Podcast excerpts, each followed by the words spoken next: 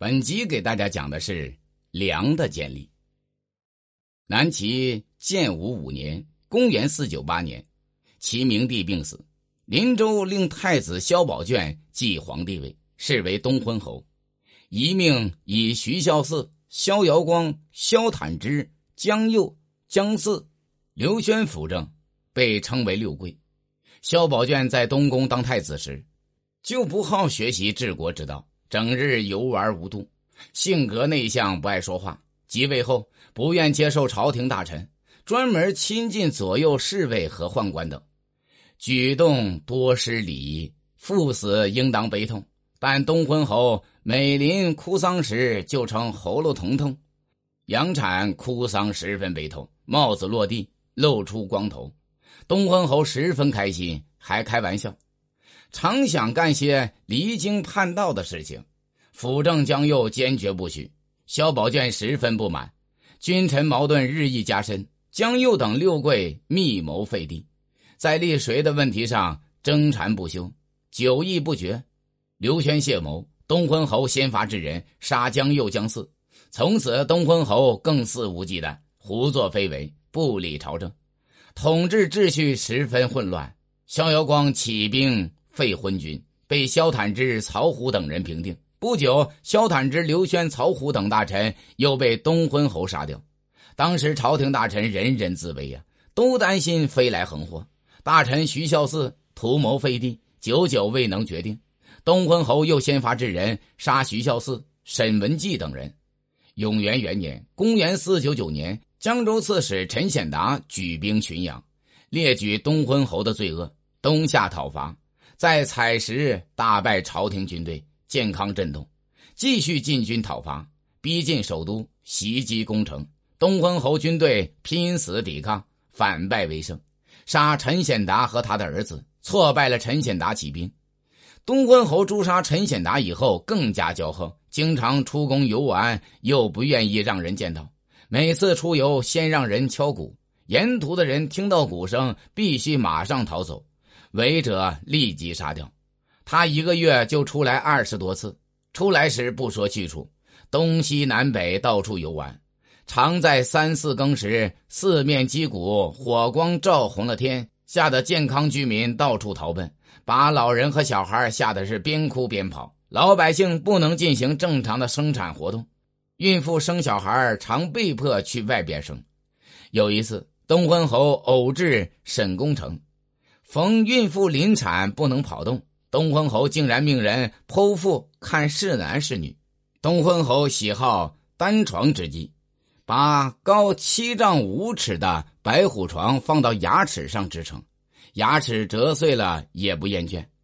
挑选黄门五十六人为骑客，挑选能跑的无赖追逐马匹，在健康周围设置二百九十六个设置场，围帐。用红绿锦制成，用金银镂弩牙带粘剑。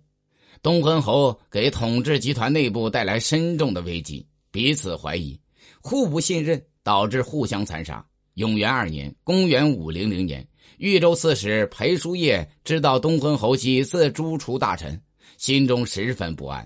东昏侯也怀疑他有意志。叔业亲属在朝廷当官，都担心被杀，逃奔寿阳。不久，裴叔业举州投降北魏。东昏侯闻讯，命崔慧景率水军讨伐寿阳。崔慧景领兵到半路时，发动兵变讨伐东昏侯，又与广陵守将崔公祖合兵过江，攻占京口要地。奉江夏王宝玄进军建康，连败朝廷军队，攻克东府、石头等地。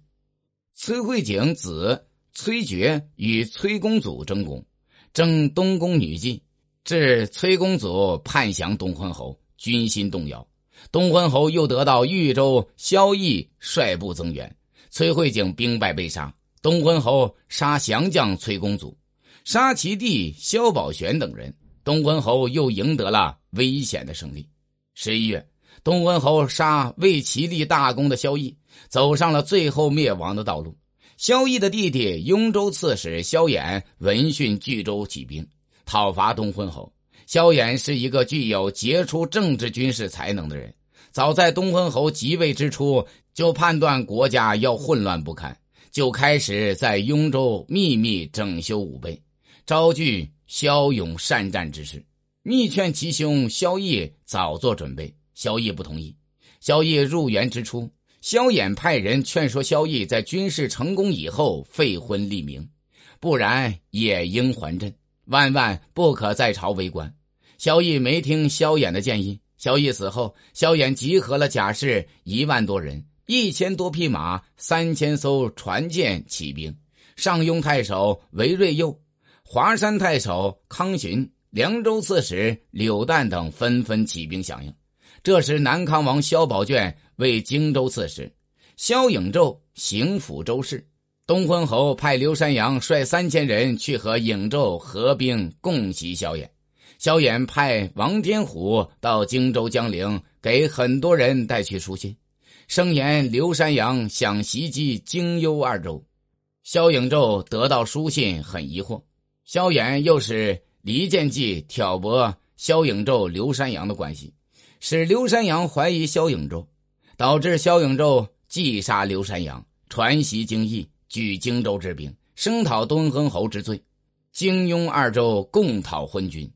萧颖胄派杨公泽攻襄州，派邓元起向夏口进军。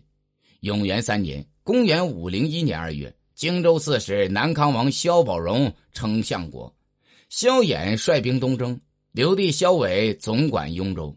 荆州派邓元起带数千人与雍州兵会师于夏首，杨公泽举襄州之众会于夏口。义军与朝廷军队僵持于颍州城和鲁山。头年四月，南康王继皇帝位于江陵，改元中兴，大赦，是为齐和帝。萧颖胄派席产文慰问萧衍军，并告诉萧衍出兵不利，已失军机，建议外联北魏。萧衍不同意，坚持原来的方针。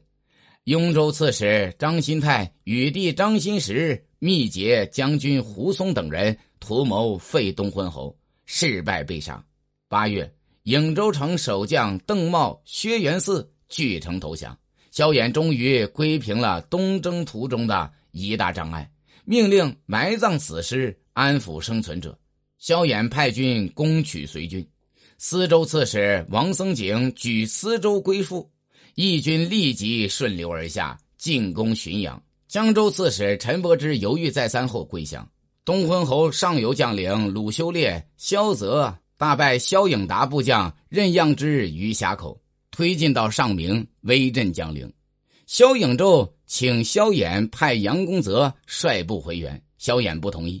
九月，萧衍军抵达芜湖，东昏侯军两万人弃姑熟逃走，萧衍进据姑熟。萧衍攻克江颖时，东昏侯依旧游玩驰骋，至此聚兵固守。萧衍派曹景宗等人进驻江宁，连败东昏军。萧衍进抵新林，又败东昏军队。十一月，东昏侯派王真国等率军十万在朱雀杭南立阵，派宦官王宝孙督战，开航背水，断绝归路，逼其死战。萧衍军。英勇战斗，喊声震天，并纵火烧敌营。东昏军大败，萧衍军长驱直入，抵达宣阳门。东昏将军徐元瑜以东府城投降，清军二州刺史桓和率部投降。从此降者相继。萧衍镇石头城，命人马攻取台城。东昏烧门内营署官府，驱赶居民入宫城，闭门自守。萧衍遣使到京口、广陵、瓜埠等，守将都率部投降。萧颖胄病死于荆州。上游东昏将领萧泽等听说建康已被攻破，投降。从此义军上下全都归心于萧衍。当时宫城内还有七万部队，东昏侯很吝惜钱财，不肯赏赐军队来提高士气。如法真叩头请求赏给部队。东昏侯竟说：“他们又不是只抓我一个人，为啥跟我要东西？”有人请求把后堂储备物资用作城防，东昏侯想留着做宫殿用，不给，下属们都十分生气，不再出力卖命。围城时间长了，城中人都想早早逃跑，却无人敢先逃走。卢法真等人又劝说东昏侯诛除大臣。守将王真国、张继担心祸难，就和萧衍取得联系。是年十二月三十一日夜，王真国、张继带兵入殿，张齐斩杀东昏侯，结束了这个作恶多端、罪该万死的昏君的性命。台城内送出东昏侯的首级，投降萧衍。萧衍逮捕并诛杀了东昏侯的宠妃潘氏及如法真、梅冲儿等人。萧衍就这样掌握了齐政权。随后。与沈约、范云密谋商议灭齐当皇帝事宜，经过一系列传统的所谓的善待方式，由齐和帝下令晋萧衍为相国，封为梁公，备九锡之礼，至梁国百司，然后晋爵为王。由齐和帝下诏禅位，萧衍假装再三退让，最后受群臣之请登上皇位，建国号梁，大赦，改元天监。萧衍受禅前杀齐明帝六子，即位后杀和帝萧宝荣，但却宽大对待其宗室成员，让他们在朝廷内担任大小不等的官职，重赏功臣。对于地主阶级内部的不同阶级和集团，分别实行不同的政策予以拉拢和任用。